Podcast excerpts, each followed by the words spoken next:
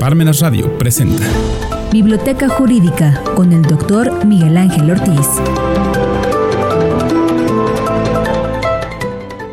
Buenas tardes, señores y señores. Sean ustedes bienvenidos a Desde la Biblioteca Miguel Ángel Ortiz Cabrera.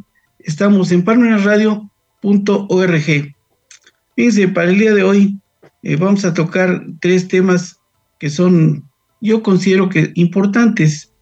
El primero, el efecto libertad juez de Jalapa, prevaricato y provincia precautoria y feminicidio. Bueno, miren, a la juez de Jalapa en cumplimiento de la resolución emitida por el tribunal colegiado en el recurso de queja que ella promovió, que se declaró competente, el juez de control tuvo que dejarla en inmediata libertad.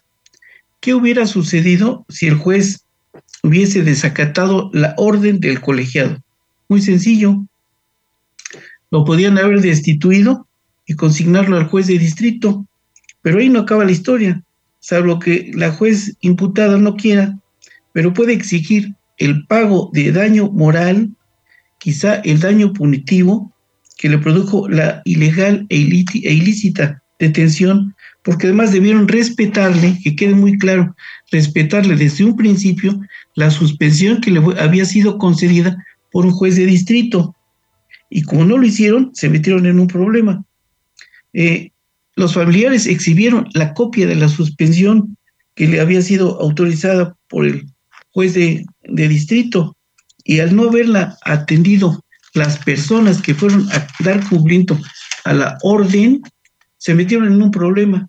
Y entonces fíjense que ella puede exigir, primero, la declaración, más bien la procedencia del daño moral, y después de ello, puede reclamar, además de cuantificarlo, puede demandar solidaria y subsidiariamente al Estado mexicano por haber sido detenida indebidamente. ¿Y eso dónde está? Fíjense que encontré aquí en la Convención Americana de los Derechos Humanos que nadie puede ser detenido en forma arbitraria. Y ella fue detenida así, en forma arbitraria.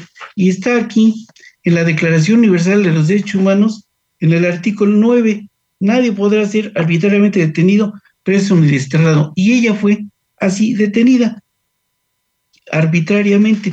Pero ahí no acaba la historia. Fíjense que también encontré en el Pacto Internacional de Derechos Humanos, no, es, ahorita les digo, es el Pacto de San José y aquí está en el artículo 10 un derecho a una indemnización. Entonces ahí puede demandar ella esa mm, cantidad, pero al Estado mexicano y al juez que libró la orden de aprehensión y al gobernador de la entidad de Veracruz. Y eso sí va a ser algo muy interesante.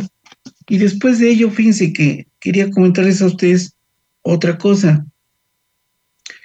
Aquí tengo los libros de el, manual de los incidentes del juicio de amparo, donde hablan sobre la violación a la suspensión.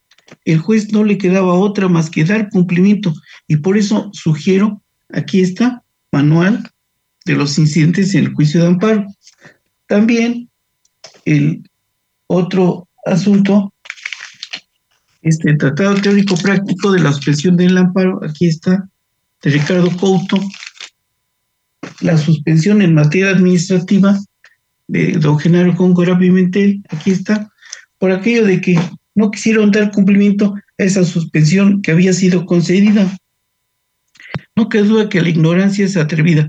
He dicho ya en algunas ocasiones que hay tres cosas que han hecho que la humanidad, en lugar de evolucionar, involucione ignorancia, ambición e hipocresía.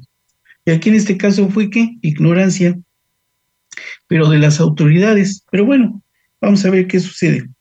Veo con pena que eh, también eh, me informan, más bien informan de un juicio en México en donde prohibieron una provincia precautoria antes de presentar la demanda. Pero como los medios nacidos de comunicación no saben derecho, saben que las provincias precautorias se pueden presentar antes o durante el juicio. ¿Para qué sirven? Para garantizar las resultas del juicio. ¿Y eso dónde está? Pues en los libros de procesal civil. Aquí tengo dos.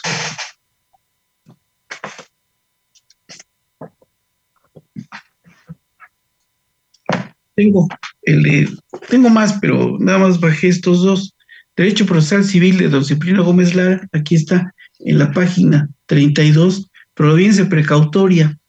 Y además, por si eso no fuera suficiente, también tengo el libro de mi querido maestro y amigo, el doctor eh, Elías Polanco Braga, donde habla de los medios preparatorios. Y aquí está en la página 47 ese detalle, aquí está el libro. Entonces, eh, el problema está en que los medios masivos de comunicación, eh, por no saber derecho y no tienen ni siquiera un abogado que les ilustre, y entonces suceden toda, toda esa serie de, barbaridades. Y bueno, el siguiente punto que quería comentar, porque creo que el tiempo apremia, es que eh, veo una noticia de un homicidio de la hermana de o gerente de una tienda en Ciudad Obregón.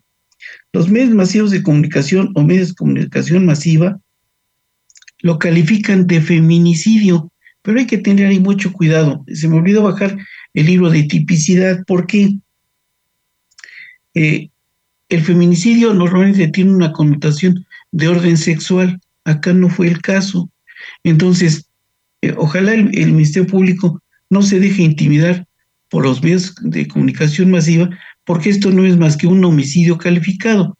Pero si ustedes se dan cuenta, la pena es en un homicidio calificado hasta de 40 años y de un feminicidio eh, hasta 60. Si el sujeto activo del delito, o sea, el homicida, tiene 71, aunque le impongan la pena mínima, ¿sabe qué? Ese señor no va a volver a ver la luz del día. ¿Por qué? Pues porque sencillamente, pues se la va a pasar detenido y hasta ahí van, a, van a acabar sus días. También fíjense que, porque, pero además fíjense que hay que percatarse de otro detalle. En este homicidio calificado concurren las agravantes del delito, que son premeditación, alevosía, ventaja y traición. Y entonces, eh, espero que con esto el, el juez de control y el juez que dicte la sentencia, pues de ejecución, no de enjuiciamiento, eh, dicte la sentencia en derecho le corresponde a este homicida. Y bueno, aquí fíjense que tengo los libros, dos, tengo más, pero nada más les voy a mostrar dos. El del doctor Díaz Aranda, aquí está, Derecho Penal Parte General, y aparte, la teoría general del delito, del doctor Carlos Daza Gómez, que va a estar en la gloria dando clase, y con eso se van a percatar cómo este señor, pues, es un auténtico sujeto activo del delito de homicidio en un delito calificado. También quería comentarles el hecho de que veo con pena que el juez, el perdón, el ministro de la Corte, eh, me parece que fue Luis María Aguilar Morales, me parece, admitió ya la controversia constitucional contra la cuestión de los libros de texto. Y respecto de Chihuahua y Coahuila.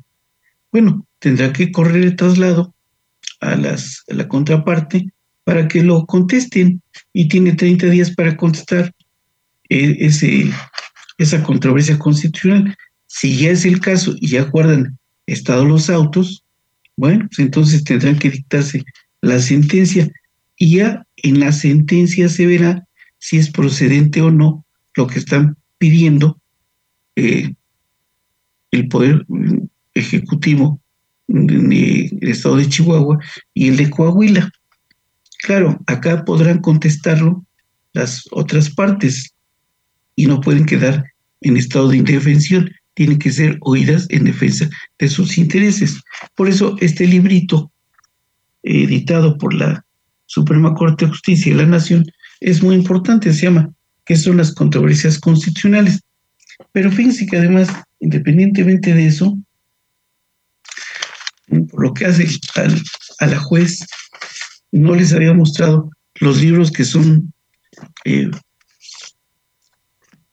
ella puede exigir, por lo que se refiere a la juez de Jalapa, la reparación del daño. Aquí están estos libros. Es Manual de Reclamación y Pago de la Reparación del Daño en México de Arturo Altamirano González. En el del ministro Jorge Olivera Toro viene la cuantificación del daño moral. Está en la página 23. Aquí está.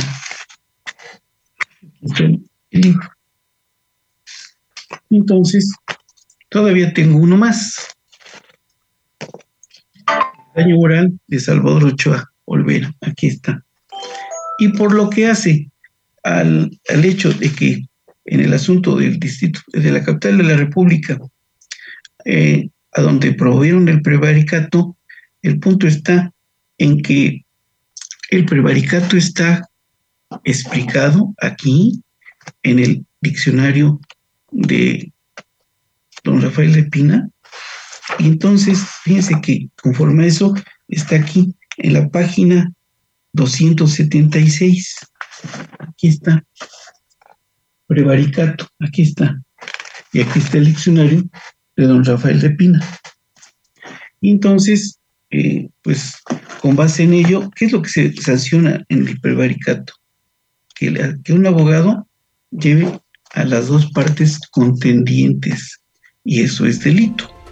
Y si es así, pues creo que ahora con estas fallas técnicas que tenemos, que no sé por qué, a qué se deban, pues entonces vamos a dar por terminada esta sesión, no sin antes agradecerle su fina presencia, el favor de su atención. Muchas gracias, buenas tardes, buen provecho, hasta la próxima.